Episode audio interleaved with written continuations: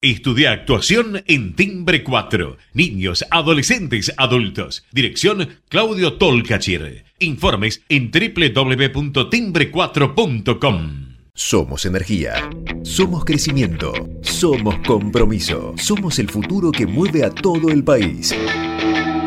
Sindicato de Petroleros Privados. Marcelo Rucci, secretario general.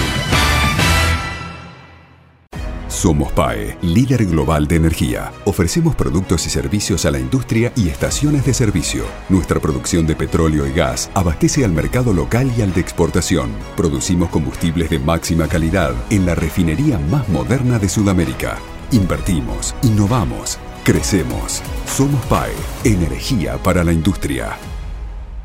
¿Sabías que todos los accidentes por inhalación de monóxido de carbono son evitables? Chequea que la llama de tus artefactos sea siempre azul. No olvides ventilar los ambientes de tu hogar todos los días, verificando que las rejillas cuenten con salida al exterior y las ventilaciones no estén tapadas ni sucias. Y controla las instalaciones internas con un gasista matriculado. Con estos consejos, proteges a tu familia. Metrogas, damos calor. Letras y corcheas. Un encuentro con músicos y escritores una hora para disfrutar de canciones y textos contado por sus autores. Letras y corcheas. Los jueves de 22 a 23 con la conducción de Hernán y Mario Dobri.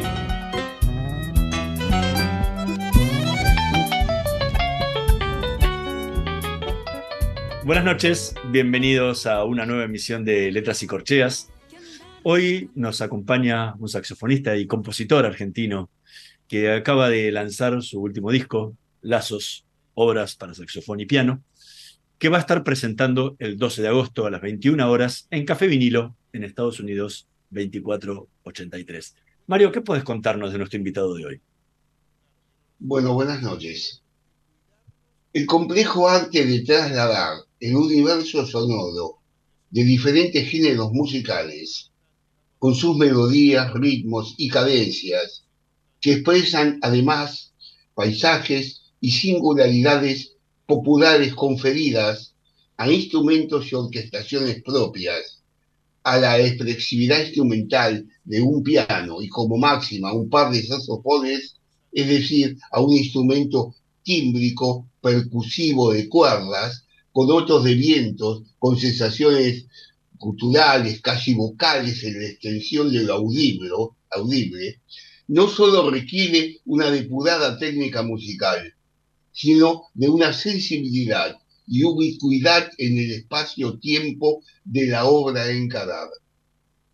La fineza que a pinceladas enmarca el cuadro de situaciones de una serie de temas dados en el marco de una exposición musical es a lo que se juegan los artistas de valía. E ideario firme. No siempre la experiencia alcanza los ribetes que los músicos pretenden, pero en esto de experimentar y darse a entender es cosa de valientes y de ilusorios vanguardistas. Hoy en esta noche de letras y corteas nos visita un saxofonista experimentado y músico de notable sensibilidad con el cual poder dialogar sobre tema tan rico en matices. Buenas noches, Fernando Lerma. Es un placer contar contigo en nuestro programa. Bueno, buenas noches. Qué, lindo texto eh, que escribiste. Me encantó. Muy bueno. Eh, muy lindo. Lo que, lo que pasa es que después de escuchar, debo decir, una enorme cantidad de obra tuya porque es inmensa. Eh, y, tu, eh, y esa capacidad de creatividad inventiva constante y además eh, de trabajar mucho en el campo de la música argentina, podemos decir en general, ¿no? sí, absolutamente. Estuve pensando bien cómo empezar a, a enfrentar esto y y, bueno, y escribí lo que escribí. Ahora, mi pregunta es esta.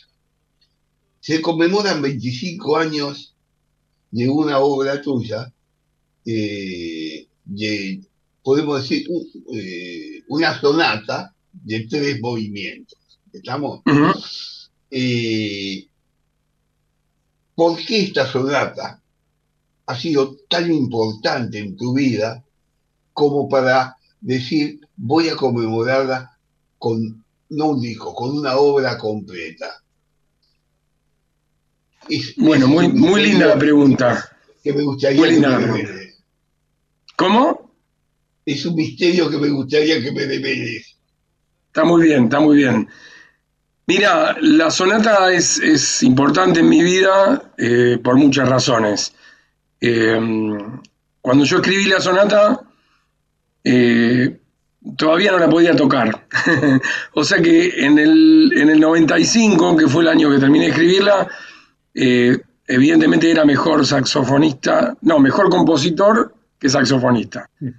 y la estrenó María Noel Luzardo, que es una gran saxofonista argentina, uruguaya, que mm, compañera de, estudios mía, y, bueno, ella la estrenó eh, y la grabó en un disco, la llevó de gira por Estados Unidos y Canadá, eh, todo en esos años. Y, fue muy interesante ese proceso ¿no? de, de, una compañera que después se transformó en una gran saxofonista clásica y que quisiera tocar la obra. Eh, por, eso, por eso la conmemoración, ¿no? porque fue una de mis primeras obras importantes como compositor académico que ya tuvo su intérprete, ¿no?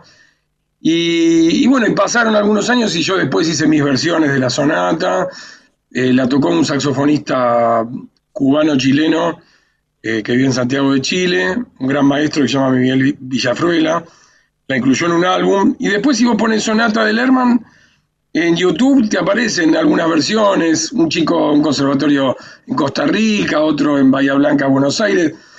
Como que la sonata siguió su vida, ¿viste? Y fue una obra que me dio muchas satisfacciones porque, porque se toca, se toca.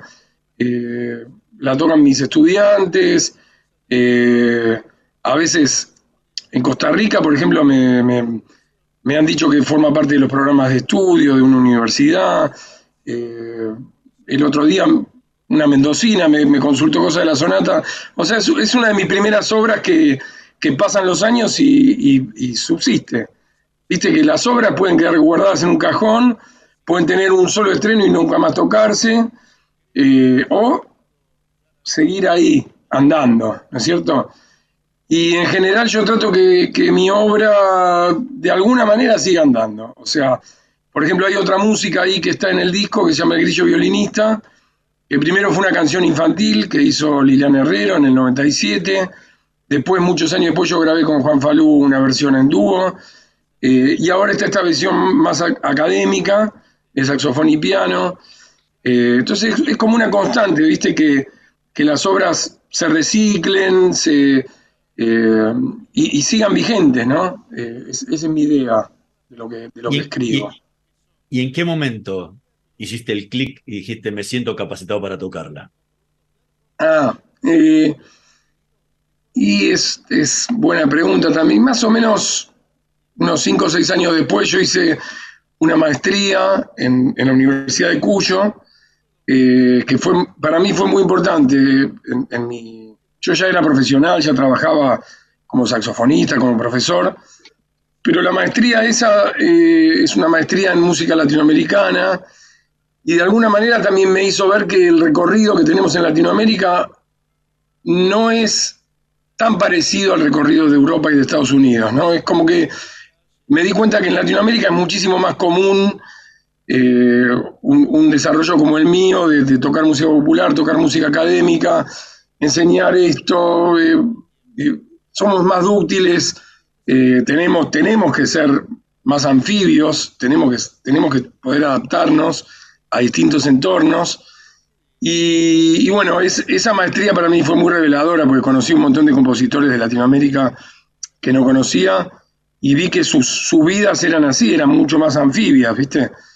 Eh, y ahí yo realmente profundicé más el estudio de, mi instrumento y, y, del instrumento insertado en una realidad por lo menos latinoamericana, ¿no es cierto? Eh, así que yo creo que ya con él en, el 2002, 2003 yo ya la podía tocar. Estamos conversando con Fernando Lerman. Vamos a escuchar justamente una parte de esa, sonata, el, movimiento chacareroso, que forma parte ahora de su último disco, Lazos, Obras para saxofón y piano.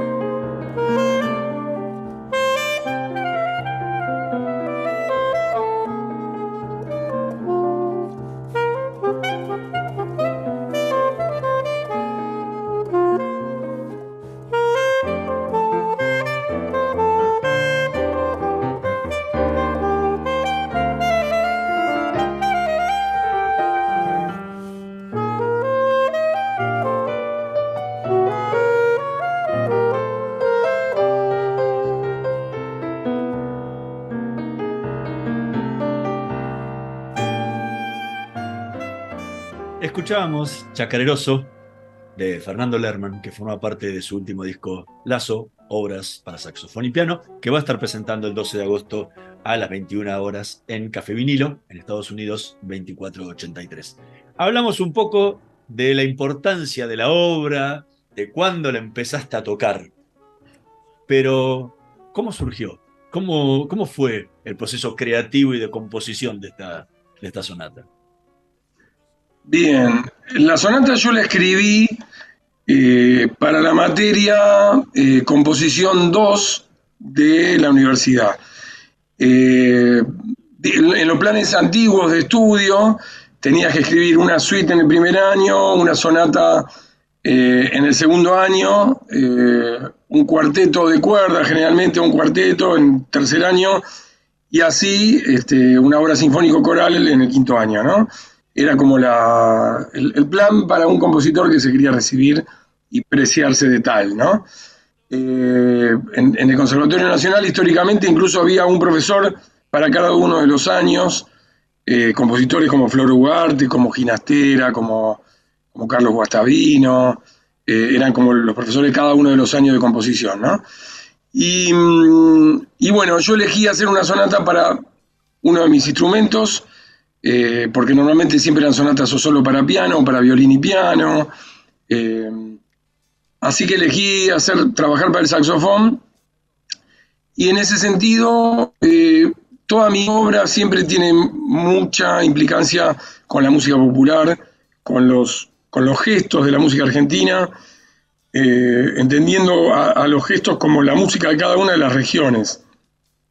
Nuestro país tiene eh, una situación musical muy interesante, que es que Cuyo tiene su música, el norte tiene su música más vinculada a Bolivia, el, noroeste, ¿no? el noreste más parecida a la música del Paraguay, ¿no? El litoral tiene su música, eh, incluso la Patagonia tiene su música que está menos difundida, pero la tiene.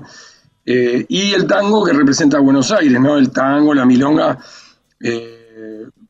las milongas también de la provincia de Buenos Aires, de la Pampa Húmeda. Es, realmente el mapa argentino está como representado musicalmente. La, la dimensión grande que tiene nuestro país, ¿no? Y en general en mis obras trato de, situarme regionalmente en donde estoy, ¿no es cierto? Eh, cuando terminé de hacer el primer número me, sonaba chacarera, pero no una chacarera con la estructura de la chacarera, pero sí con algún gesto musical de la chacarera o del litoral, entonces quedó chacareroso. Eh, el segundo movimiento es re misterioso porque suena a un tango eh, medio vanguardista, medio especial, pero hay algo de tango ahí. Y en, y en el tercer movimiento este, eh, es un ritmo más norteño, más del noroeste, por eso llama Guayno con acelere. Eh, escuchando cada una de estas obras, eh, por ejemplo, en Chacareroso, lo que a mí me, me, gustó es que si bien la obra empieza un poco oscura, ¿no? Empieza con tonalidades muy oscuras, eh, muy terrosas, como podríamos decir así. Eh, después comienza a transformarse un poquito con un ritmo más de alpargata, para eh, más de alpargata, y termina siendo una música danzante. Es decir, es una chaca, como son las chacaderas y como son las músicas nuestras, como dijiste bien vos, los géneros siempre han sido géneros para bailar la chacadera, la samba, o sea, los gatos, eh, los triunfos, todas esas cosas en la música bailable. Y lo que noté en Chacaderoso, que no perdiste la esencia vital de que sea una danza. Porque podía ser cualquier cosa, pero no lo perdiste. ¿Es así como lo imaginaste vos?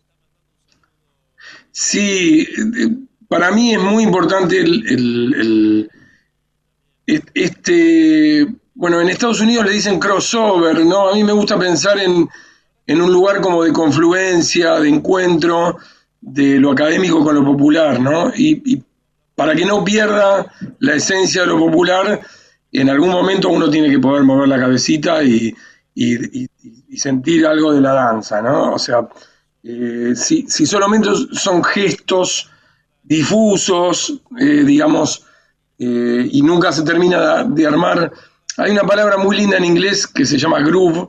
Groove es, este, quiere decir algo así como guía, como canaleta, y se usa para describir a las músicas que siguen eh, una lógica rítmica eh, constante y bailable, justamente, ¿no? y a mí me parece que, que esta música que es académica y popular tiene que tener, el groove en algún momento tiene que estar, ¿no es cierto?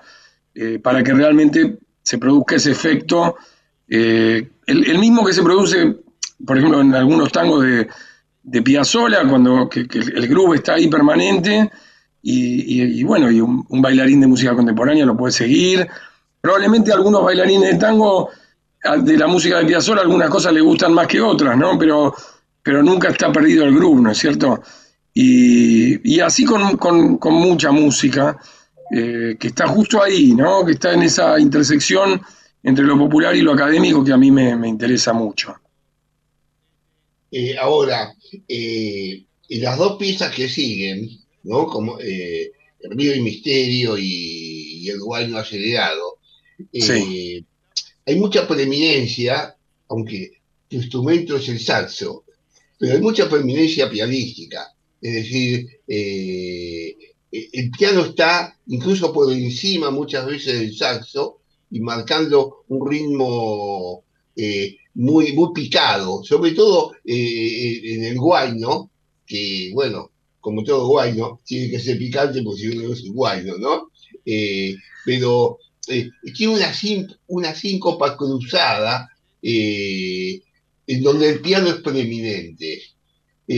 ¿Por qué siendo un saxofonista que está haciendo esto, se, transforma en, O sea, vos viste cómo son las orquestas, ¿no? En la orquesta, si los dejas, cada instrumento toca más fuerte que el otro para que lo escuche. ¿no? Bueno, desde el punto de vista compositivo, en, en, el guayno, digamos, el piano tiene como la responsabilidad de llevar el, ritmo y, y, llevar el acompañamiento del guayno. Y bueno, se van, van interactuando los instrumentos, ¿no? O sea, por ahí a vos te llamo más la atención, este, la manera en que, va marcando el piano. Eh, pero bueno, pero sobre el final del guayno hay una cosa medio virtuosa, el saxo que, remite un poco a, lo que toca el, tambor en los guainos, eh, y, lo hace, le, da como ese final de sonata, digamos, que tiene que, que, cumplir por ahí ese, ese, ese, efecto, como dice un amigo mío, sensación de final. Este, yo creo que está bastante repartida la responsabilidad la idea fue hacer una obra en donde los dos instrumentos tengan lucimiento.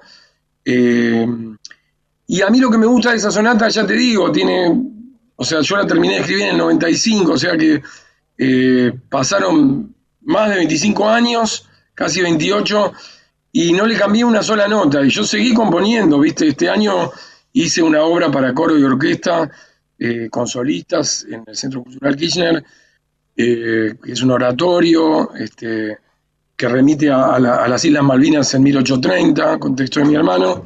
O sea, yo seguí trabajando mucho para, para distintas formaciones.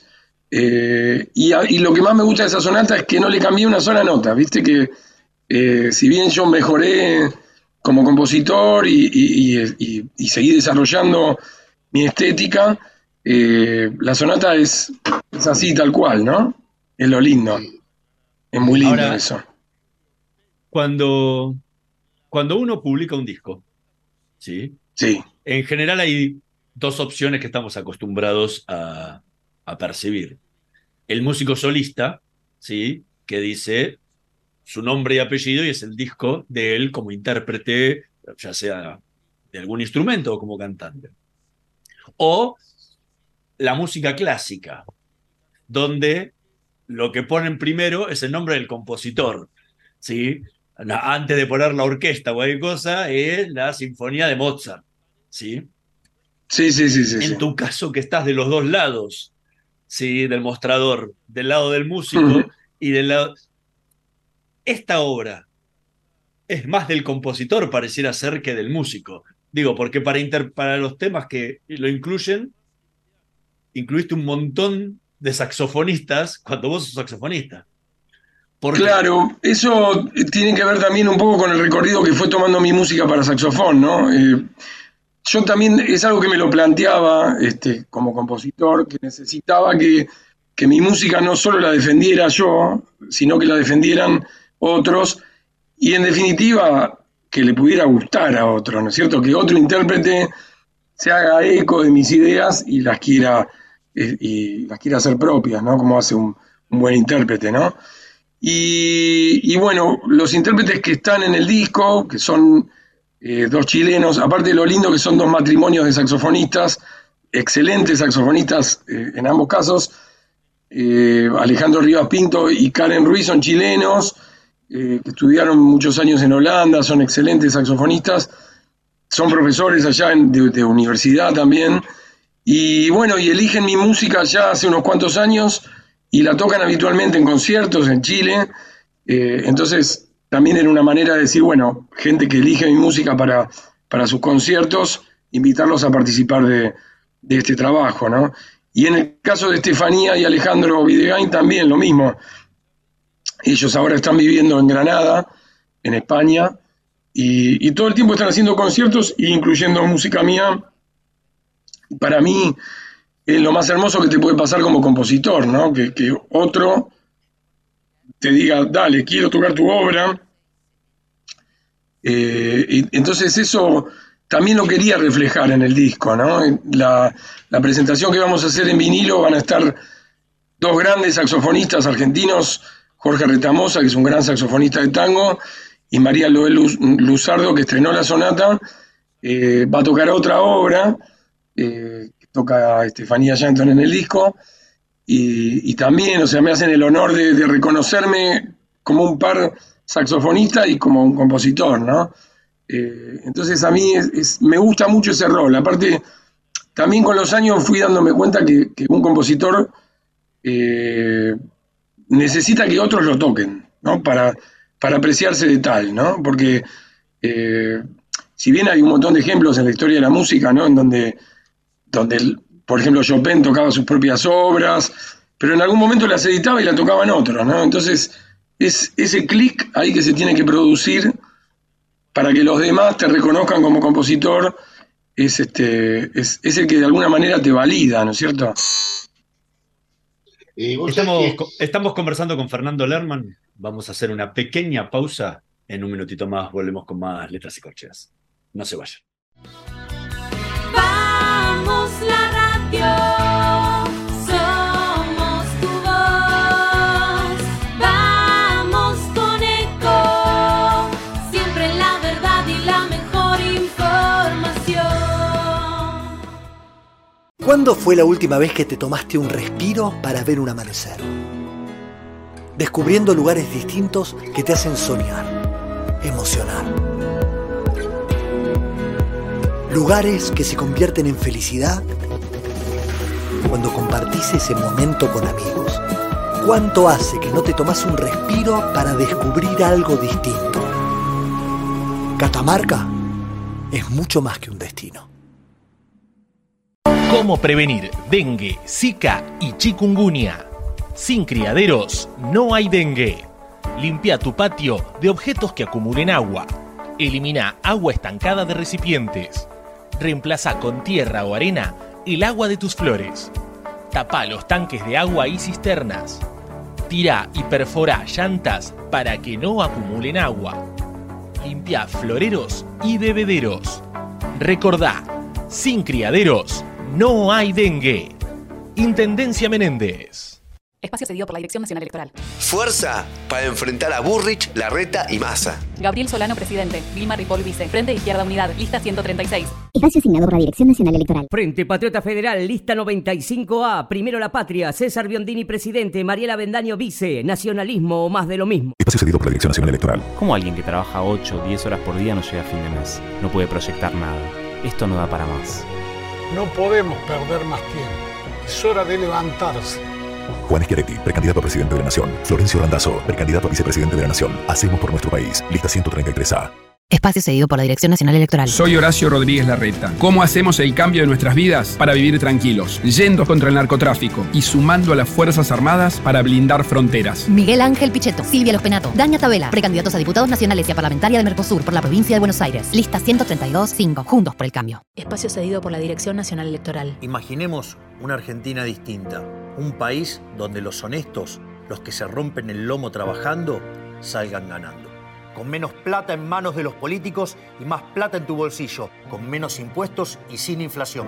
Esa Argentina distinta es imposible con los mismos de siempre. Pongamos un punto y aparte. Milley Villarruel, precandidatos a presidente y vice de la Nación. La libertad avanza. Lista 135A. Informate en ecomedios.com. Seguinos en Twitter. Arroba ecomedios 1220. Letras y corcheas una hora para disfrutar de canciones y textos contados por sus autores. Con la conducción de Hernán y Mario Dobri.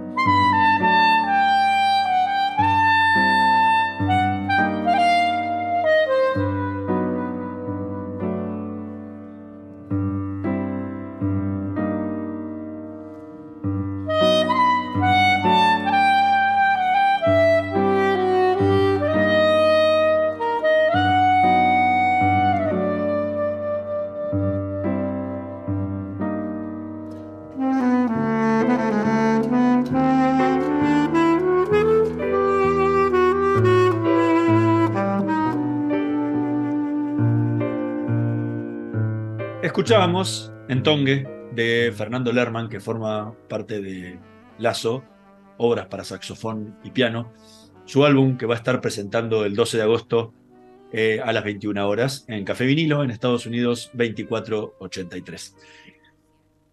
¿Qué recordas? ¿Cómo, cómo fue el, proceso creativo que llevó a este entongue? Eh, vos sabés que justamente este, estaba haciendo otro reportaje ayer y eh, lo que me di cuenta es que todas las, las músicas que están en este disco, en realidad todas mis músicas tienen alguna historia atrás. Eh, entonces fue un, un encargo de un saxofonista australiano que se llama Jay Burns, un encargo así, en, en el mejor de los sentidos, pago, digamos. Eh, él ya me conocía, eh, había tocado algunas obras mías y me dijo, yo quiero que hagas una obra para saxofón barítono y acordeón y la voy a estrenar en tal lugar y por cuatro años quiero que sea exclusivamente mía. Eh, entonces, bueno, se podría decir ahí que es es- esto que comentábamos de, de alguien que le gusta tu música y te encarga a la vieja usanza, ¿no es cierto?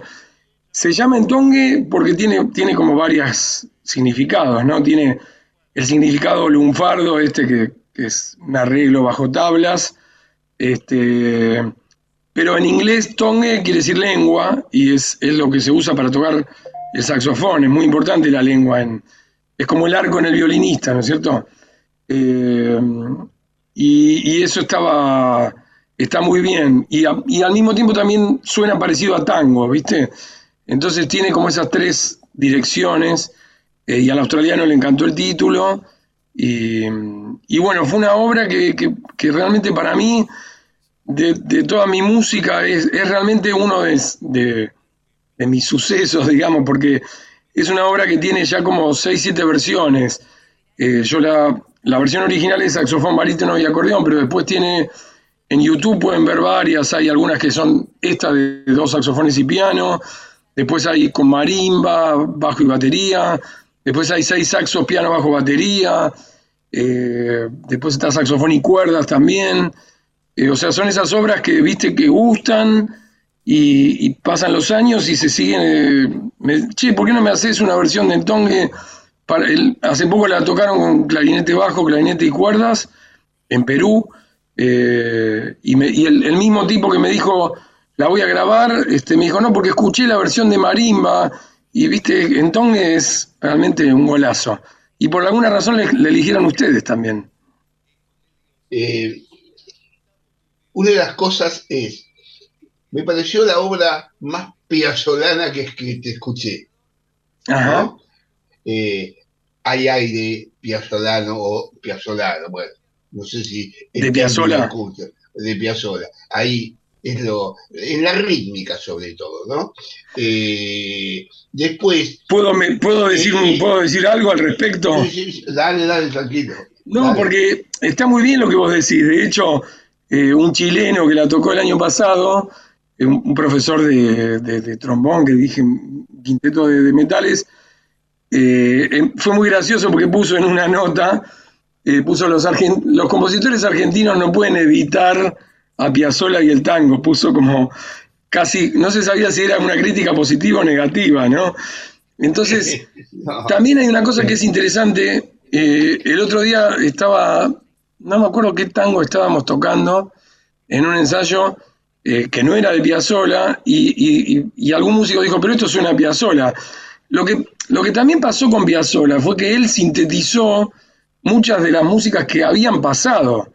O sea, la música de, de, de- de Caro, de Horacio Salgán, eh, algunos gestos de, Troilo, eh, la potencia de, Pugliese, todo, todo eso está, está en la música de, de Astor Piazzolla. Lo que pasa es que el que más trascendió a nivel mundial es Astor Piazzolla, entonces muchas cosas suenan a Piazzolla, pero, pero son más bien el tango, ¿no es cierto? Son la esencia de, o del, tango, también del nuevo tango, ¿no? Hay un compositor que a mí me gusta muchísimo, que falleció hace poco, lamentablemente todavía no está muy difundido, que es Mario Herrerías. Y la música Mario Herrerías suena como a, a post no suena a Piazzolla, pero, pero todavía más intrincado y más interesante eh, en armonías y en, recursos.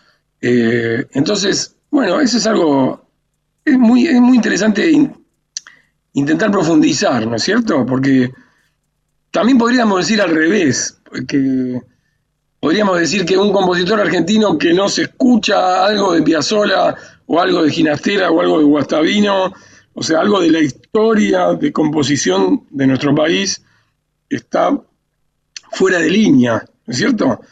Es como cuando uno ve a un escritor y, y vos te das cuenta que leyó a Cortázar, que leyó a Borges, que leyó a Roberto Art. Eh, bueno, eso es interesante, ¿no? Que se, que se produzca esa, esa línea sucesoria de, de- arte en- en lo que respecta. O sea, es alguien que está teniendo en cuenta lo que pasó en su país anteriormente, ¿no es cierto? Vos sabés que me haces acordar que una vez charlando con un letrista que conocí circunstancialmente, nosotros estamos grabando un disco, un CD hace un tiempo largo, y, y entonces me decía, a mí no me gusta, yo no leo nada de poesía, nada de cosas, porque no me gusta que me influya a nadie. Y entonces eh, me da una pieza y dice, arráncame la piel. Y yo dije, bueno, sí, ahora ya me doy cuenta que no te influye nadie. Porque es así, si uno no escucha, no se embebe de todo lo que hay, uno no aprende, porque al final uno hablamos castellano, porque nuestros padres, nuestros abuelos y los demás, si no estaríamos hablando como lo- los hombres de las cavernas, y, y nada más que así. O sea que Claro. por algo llegamos a los lenguajes que llegamos.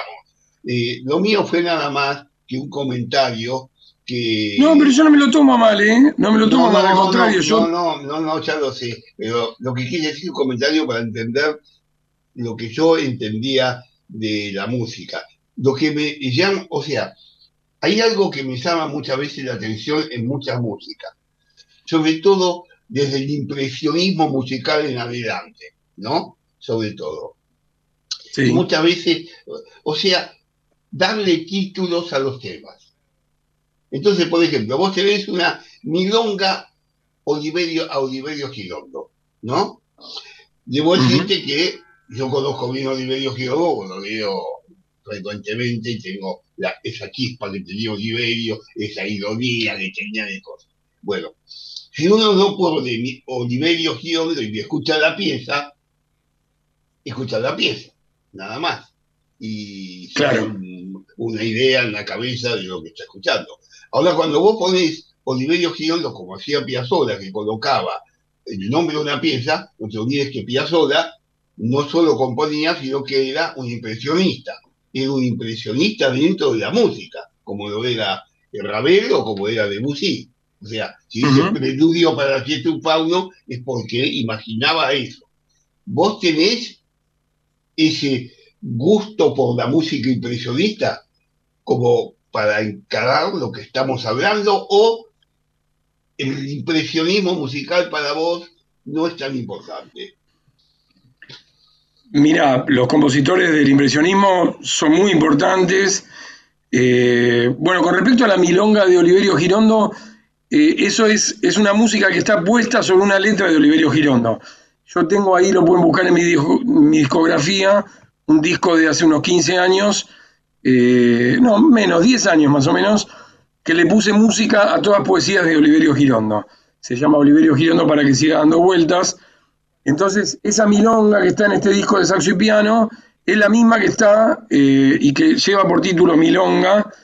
eh, por eso le puse Milonga de Oliverio Girondo, porque es la Milonga de Oliverio Girondo que yo musicalicé, ¿no es cierto? Eh, si, si la quieren conocer con letra, tienen que ir a ese disco. El impresionismo en la música fue muy importante, muy importante. Hasta ese momento los compositores franceses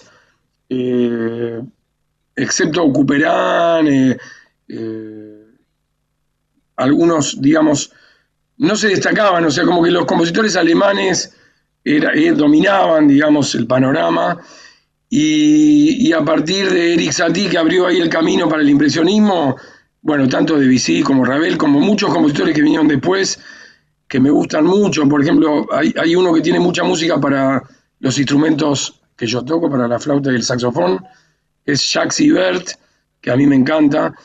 Eh, a partir de ahí los franceses sentaron un, precedente en la historia de la música sin igual, muy importante, eh, del cual creo que tampoco se puede salir. O sea, el impresionismo, como el romanticismo de los alemanes eh, o, o el barroco de, de italianos y alemanes, son, son momentos de la historia de la música muy trascendentes y que, que cualquier compositor tiene que conocer, ¿no es cierto? Eh, ahora, acerca de la filosofía, bueno, cuando uno titula una música o piensa en una música programática, o sea, piensa en una idea y, y cómo uno le pone música a esa idea, como este preludio para de un fauno, o la mar de eh, o la pavana para una infanta difunta, o sea, eh, es- está muy bueno, ¿no? Porque de alguna manera también está como anticipando el, hecho de la música incidental, ¿no? Que una música que va a transmitir una idea muy clara, eh, ya sea de un cuadro, de una fotografía o, de, hasta de una película, ¿no es cierto? Eh, el impresionismo fue muy importante para la historia de la música y creo que ningún compositor puede este, abstraerse. Es verdad que hay, hay músicas que, que, que son fuga o preludio o invención y, y, este, y no remiten a, nada puntual, ¿no es cierto? Pero creo que, que- últimamente para cualquier compositor siempre hay algo de donde asirse y bueno, en mi caso todo, lo- todo tiene que ver con algún ritmo de nuestro país o, o a veces con, con alguna forma musical o a veces con las dos cosas. Eh, a veces, por ejemplo, tengo, tengo preludios y fugas, eh, por ejemplo, tengo una que se llama... Ah, bueno, ahí, está el, el preludio chayero en este disco, porque está la fuga chayera también. Este, creo que, que está ese juego, ¿no? Que de, de remitirse a algo que ya existe, ¿no es cierto? Sería. Estamos conversando con Fernando Lerman. Vamos a escuchar el último tema que elige para esta noche de Letras y Corcheas, Palvari. Música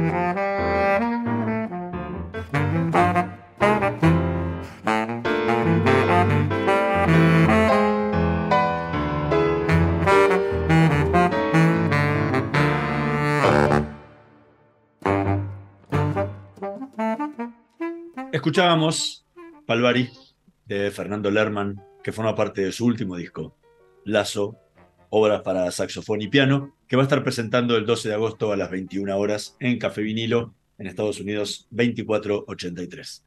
¿Cómo fue el proceso de creación de... ¿De Palvari? Bueno, Palvari eh, está dedicada al saxofón barítono. Nor- Normalmente los saxofonistas eh, al saxofón barítono le decimos el bari.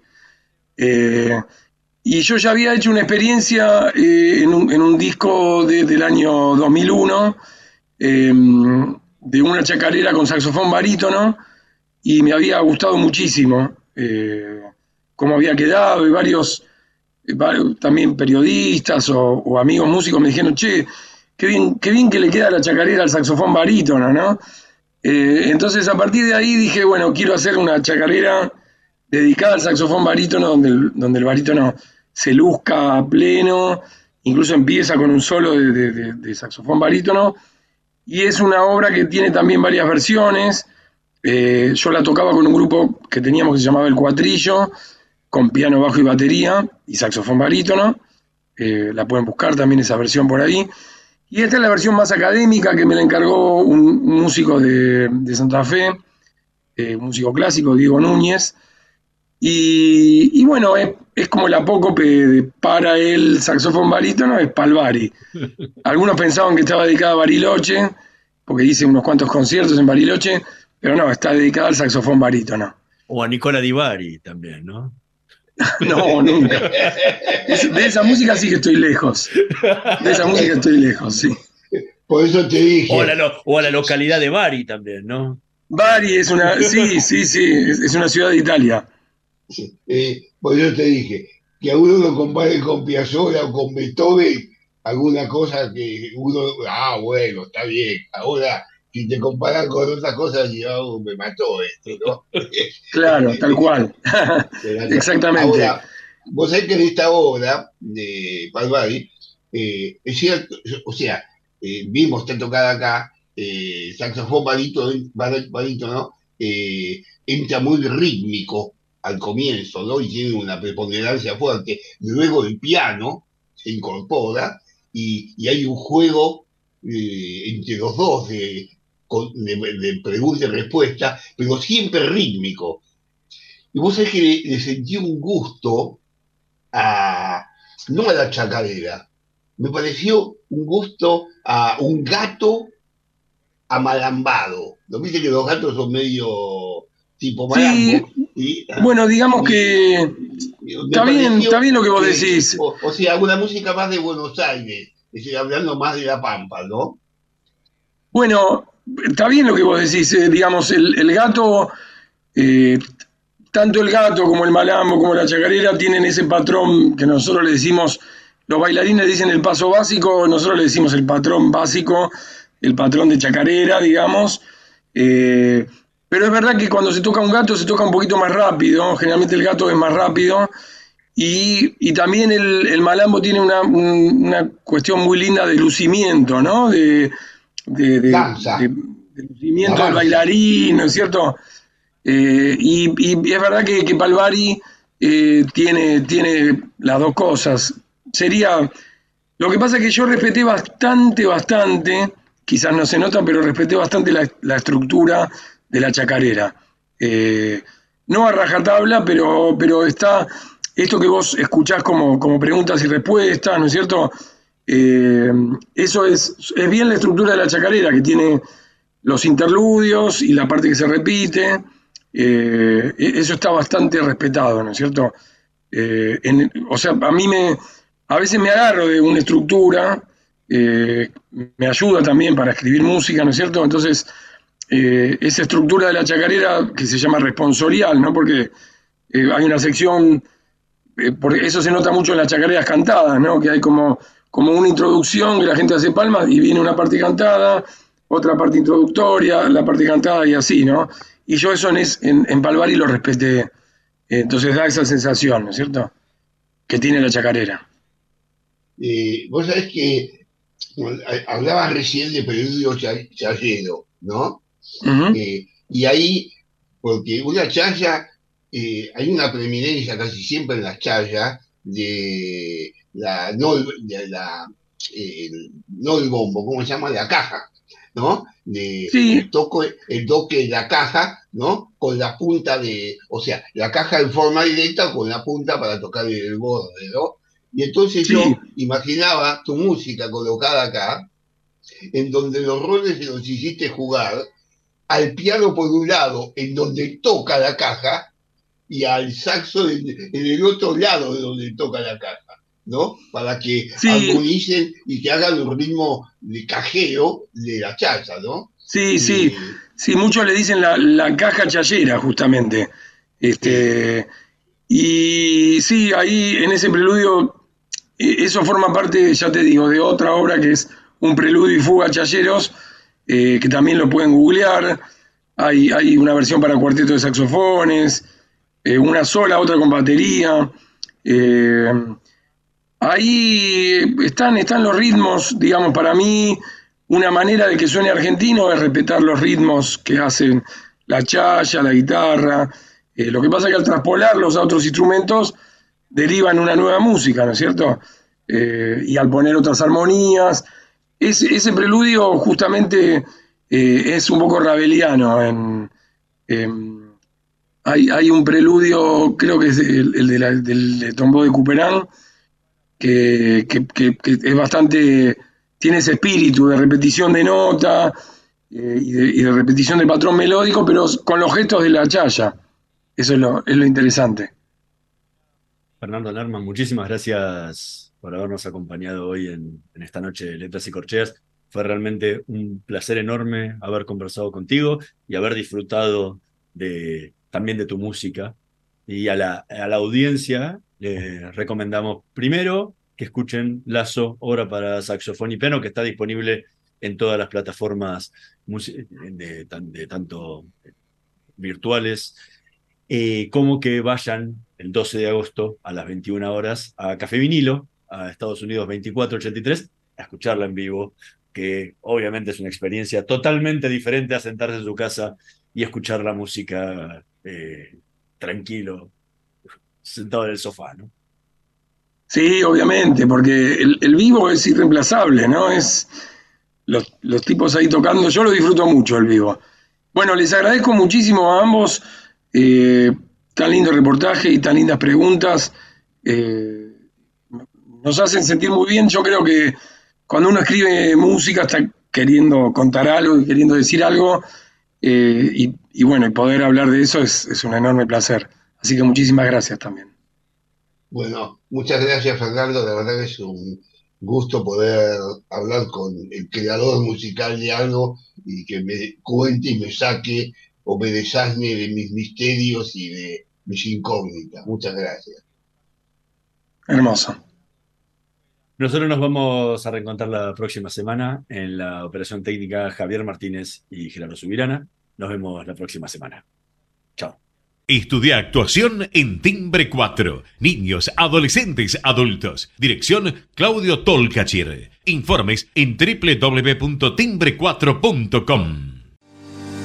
La energía que mueve al país nace del esfuerzo y compromiso de los miles de hombres y mujeres que con coraje ponen el cuerpo a una industria que no para de crecer. Con el compromiso que nos caracteriza, acompañamos a nuestros 26.000 afiliados y a sus familias con servicios e infraestructura de punta. Por eso, construimos clínicas, consultorios, farmacias y centros recreativos en toda la región. Marcelo Rucci, secretario general del Sindicato de Petroleros Privados. Energía que se siente. Somos PAE, líder global de energía. Ofrecemos productos y servicios a la industria y estaciones de servicio. Nuestra producción de petróleo y gas abastece al mercado local y al de exportación. Producimos combustibles de máxima calidad en la refinería más moderna de Sudamérica. Invertimos, innovamos, crecemos. Somos PAE, energía para la industria. ¿Sabías que todos los accidentes por inhalación de monóxido de carbono son evitables? Chequea que la llama de tus artefactos sea siempre azul. No olvides ventilar los ambientes de tu hogar todos los días, verificando que las rejillas cuenten con salida al exterior y las ventilaciones no estén tapadas ni sucias. Y controla las instalaciones internas con un gasista matriculado. Con estos consejos, proteges a tu familia. Metrogas, damos calor.